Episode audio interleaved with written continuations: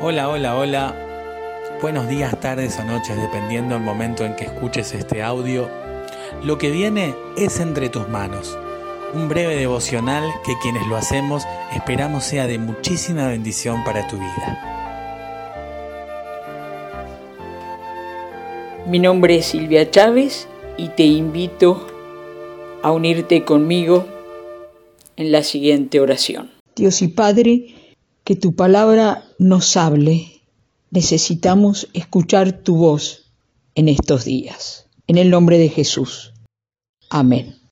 Cantemos juntos, hermanas y hermanos, con nuestro corazón y voz.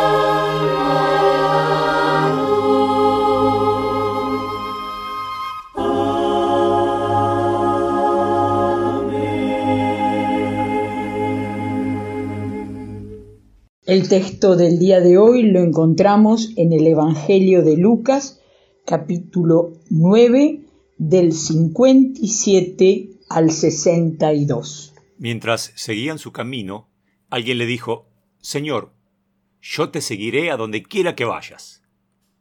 Jesús le dijo, Las zorras tienen guaridas y las aves de los cielos tienen nidos, pero el Hijo del Hombre no tiene dónde recostar su cabeza. Y a otro le dijo, Sígueme. Aquel le respondió, Señor, permíteme ir primero a enterrar a mi padre. Pero Jesús le dijo, Deja que los muertos entierren a sus muertos. Tú ve y anuncia el reino de Dios. Otro también le dijo, Señor, yo te seguiré, pero antes déjame despedirme de los que están en casa. Jesús le dijo, Nadie que mire hacia atrás, después de poner la mano en el arado, es apto para el reino de Dios. El discipulado no es un trabajo de segunda o un hobby para tiempos libres. El discipulado es seguimiento a una persona y a su proyecto. La persona de Jesús de Nazaret, el Cristo. Palabras de un hermano que me acompañó para entender lo que significa seguir a Jesús. En el texto de hoy vemos tres personas que querían seguir a Jesús. El primero un entusiasta, que se ofrece voluntariamente. El texto de Mateo dice que es un maestro de la ley, un conocedor de la palabra, conocedor del Antiguo Testamento. Jesús responde a esta decisión apresurada de seguirlo diciendo, no hay garantías ¿eh? de ventajas materiales para mis discípulos. Mis discípulos son personas que confían en que Dios da el pan nuestro de cada día. Si vas a seguirme, pensá que yo no tengo ni una almohada donde recostar mi cabeza. El segundo caso es Jesús, quien toma la iniciativa y llama. Ya voy, Señor, pero primero entierro a mi Padre. Las prioridades pueden ser buenas, pero para el Hijo del Hombre la proclamación y la extensión de su reino está en primer lugar. Lo dice otro texto. Buscad primeramente el reino de Dios y su justicia, y todo lo demás le será añadido. Deja que los que saben se ocupen de tu Padre fallecido. Tú, si me sigues, proclama, comunica el reino de Dios. El tercero, otra vez, es un proactivo que se invita a seguir a Jesús. Pero, pero Señor, antes déjame que me despida de mi familia. Antes de invitarte, despídete de tu familia. Y luego toma la iniciativa. Un tema de lealtades, ¿no? Un tema de no tener en cuenta el costo antes. No hace un buen surco quien llevando el arado mira para atrás. No es apto para el trabajo, no es apto para el reino. Ay, parecen duras, difíciles las demandas del discipulado. Pero hermana y hermano, al, al comenzar el año, el que te dice, el que nos dice, sígueme, es el que está dispuesto a estar con vos y conmigo y con su iglesia todos los días hasta el final de los tiempos. El que te llama, el que nos llama a seguirle, es el único que puede ofrecer vida de la buena en este 2021. Pero bueno, que antes de decirle sí, te voy a seguir donde quiera que vayas, te detengas, me detenga y evalúe el costo del discipulado.